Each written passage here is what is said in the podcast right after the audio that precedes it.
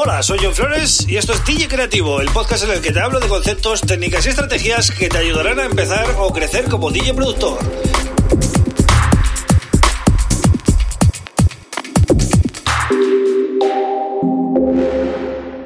Bienvenido, bienvenida a DJ Creativo. Mi nombre es John Flores y este es el episodio número 171 del podcast.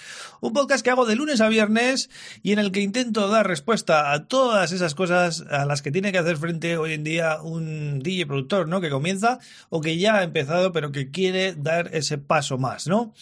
En el día de hoy voy a hablarte de los controladores MIDI, aprovechando que el pasado sábado, bueno, sábado domingo, eh, subí un vídeo de tutorial nuevo en YouTube en el que, bueno, te enseñaba cómo era el workflow cuando uso Machine, ¿no? Machine Jam con Ableton Live. Eh, y bueno, ahí es un vídeo que te recomiendo que veas porque mm, más allá de que tengas o no el controlador, pues vas a aprender o vas a ver lo que te permite hacer un controlador MIDI eh, cuando lo aplicas a, Ableton Live, ¿no? Eh, todas esas funciones creativas que de otra manera no tendrías, ¿vale? Pero antes de entrar con el tema, como siempre, pues te invito a que te suscribas en este podcast en Spotify Podcasts, ¿vale? Ya sabes que ahora en Spotify también hay podcasts, ya tengas Android o iOS, vas a poder eh, desde la misma aplicación de Spotify suscribirte. También puedes hacerlo si tienes un iPhone en Apple Podcasts y luego pues hay otras plataformas, ¿no? Como Google Podcasts que tiene todo el mundo instalado, todo el mundo que tenga un Android, o eh, Evox, que es uno de los eh, podcatchers líderes ¿no? en habla hispana. Si no eres de podcatchers, pues también me puedes seguir en YouTube, ¿vale? En mi canal de YouTube buscas John Flores y en el momento que veas pues, tutoriales o cosas que hablan de DJ, ahí estoy, ¿vale? Te suscribes y puedes seguir cada día este, este podcast, ¿vale? Por último, como siempre, mencionar johnflores.pro, ¿vale? Tienes ahí mi página web para que sepas más sobre mí, básicamente, y además puedes suscribirte al newsletter semanal que mando los domingos. Ayer domingo mandé el newsletter semanal eh, seguramente los que estáis suscritos pues lo habéis visto, ¿no? Y los que no, pues ya sabéis, ir a la home, johnflores.pro, dejáis vuestro email y además, pues si no la tenéis ya, os va a llegar automáticamente un link de descarga de mi librería de samples de 300 megas para que podáis hacer vuestra música, ¿vale? Bueno, pues voy a entrar ya en el tema. Eh, ¿Por qué necesitas un controlador MIDI para tu DAO? En este caso para, para Ableton Live, ¿no? Vamos a hablar que es lo que más usamos aquí. Te voy a poner un ejemplo. Eh, muchos de vosotros sois DJs, ¿no? Imaginaros eh, cómo sería pinchar con vuestro software de DJ, ¿vale? Ya sea Record Boss, Tractor, Serato. ¿Cómo sería usar ese software sin controlador, es decir, con teclado y ratón? Eh, ¿Se puede? ¿Es, viable hacerlo? Sí, yo puedo usar el Tractor, por ejemplo, que es el que uso yo, eh, solo con ratón y teclado. Pero es fácil, es divertido, mola.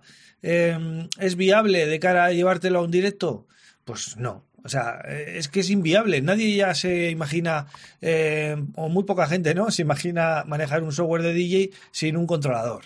Y es más, te venden todo el pack, ¿no? Eh, Pioneer o cualquier otra marca te venden por 200 o 300 dólares hacia arriba, te meten ya el software para que pinches, ¿no? Generalmente. Entonces, eh, en la producción empieza a pasar lo mismo. Si no tienes un controlador, te estás perdiendo muchas opciones creativas. Por ejemplo, algunos mm, controladores, como vimos en el caso del vídeo del sábado con Machine Jam, tienen funciones únicas, ¿vale? Tienen eh, modos de escalas ya integrados en su, en su modo keyboard con iluminación, ¿vale? Con iluminación de pads que te indican qué notas tienes que tocar para estar dentro de la escala. Esto eh, no lo tienes eh, si usas teclado y ratón y tampoco lo tienes en cualquier teclado MIDI, ¿vale? Es importante también destacar esto porque esto es una función muy pro del Machine Jam que me gustó mucho, ¿no? Eh, tampoco tienes la opción, si trabajas con teclado y ratón, de lanzar varios clips al mismo tiempo o tocar varias cosas al mismo tiempo, ¿no? Cuando, cuando tú pinchas eh, con un controlador puedes estar moviendo la ecualización y al mismo tiempo puedes estar lanzando el QE o moviendo efectos.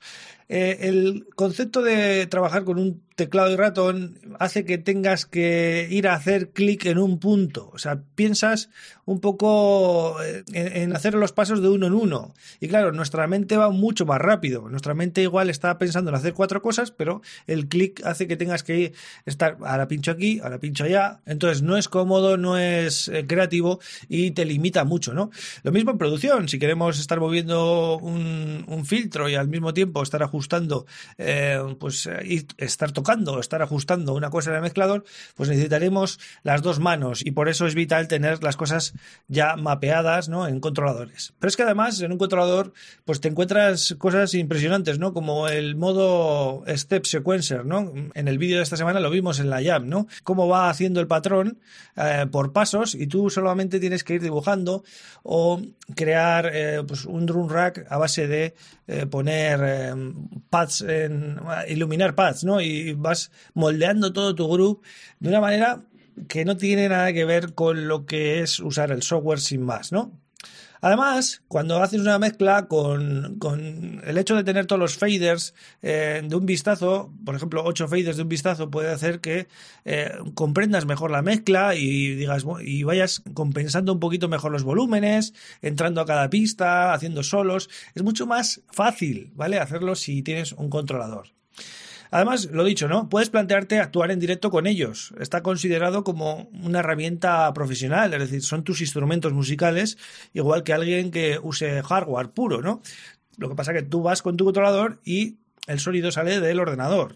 Al final no olvidemos que el ordenador en sí ya vale unos mil euros o mil dólares de media, de ahí para arriba, más luego tu controlador. Es decir, estás llevando un instrumento al directo que tiene un valor de cerca de los 2.000 euros, ¿no? Entonces, eh, es tan válido como, como llevar un, un Sinte hardware a, todos los efectos, ¿no? Pero claro, al mismo tiempo no te puedes plantear ir a hacer una actuación en directo pues con un portátil y, usar solo el, el, el, teclado y el ratón, ¿no? Queda un poco, poco profesional, vamos a decir, ¿no? Y además es que el precio, el precio no es excusa, ¿vale? Porque al igual que todos estamos acostumbrados ya a que cuando eh, compramos em, eh, Pioneer, ¿no? Un, controlador de Pioneer, pues eh, vamos a pagar de media lo que, pues, lo que quieran ellos, porque básicamente son los reyes del mercado, pero vamos a pagar de media unos 200, 300 hacia arriba, hasta los 1000 o hasta los 2000, depende de los modelos más altos que tienen, pues lógicamente eso todo el mundo lo asume. Entonces, ¿por qué no asumir ¿no? que cuando usamos un programa de producción, como puede ser Ableton Live, también deberíamos meter en el saco ya tener un controlador, ¿no? Claro, no todo el mundo puede permitirse el Ableton Push, que es lo más caro, ¿no? Pero hay opciones muy buenas como vimos el, y vuelvo a, repetir, ¿no? Que veáis el vídeo del fin de semana, como eh, eh, Machine Jam, que por 300, por menos de 300 euros, os va a hacer un trabajo muy, muy bueno. Eh, y además, pues vais a comprar de paso otro software que es el Basin con sus sintes, es decir, viene el Massive, el Monarch, un montón de sonidos, es decir, es un, es un deal, como se suele decir, bastante bueno. Y eh, luego tienes opciones de Novation con varios precios, ¿vale? La, estoy hablando de la serie Launchpad. Y también tienes controladores de Akai, yo he tenido algunos, también el APC20, el APC40 y todos esos. Eh, pero para mi gusto son más caros y hacen menos cosas que, por ejemplo, lo que hice yo el otro día con el Jam, ¿no? Entonces, si estáis en duda de qué controlador comprar para Ableton Live y tal, eh, os recomiendo que veáis ese vídeo, ¿vale? Os lo voy a dejar abajo para que os sea más, más rápido llegar y, podáis tomar una decisión, porque además es que estamos en unas fechas que, que, son fechas de comprar, de regalar y tal, ¿no? Entonces, bueno, ya os digo, las opciones de Machine Jam, Novation y Akai y alguna otra marca que quizás esté ahí también, ¿no? Pero ahora mismo no se me ocurre, pues son bastante económicas, ¿vale? Ya no os digo un Push 2, un Push 2 ya es un poquito más caro, ya igual te lo tienes que pensar un poco más, pero eh, digamos que podemos tener un buen controlador para producir con Ableton Live al mismo precio que podríamos comprar una DDJ400 de Pioneer que no deja de ser gama baja, ¿vale? O sea que tampoco nos hemos ido eh, muy allá, ¿vale? Así que bueno, espero haberte aclarado algo eh, sobre los controladores y por qué es interesante tener uno. Y pues nada, ahora que vienen las navidades, te puedes plantear. Yo vuelvo mañana, como siempre, con otro tema súper interesante. Muchas gracias por estar ahí. Un abrazo.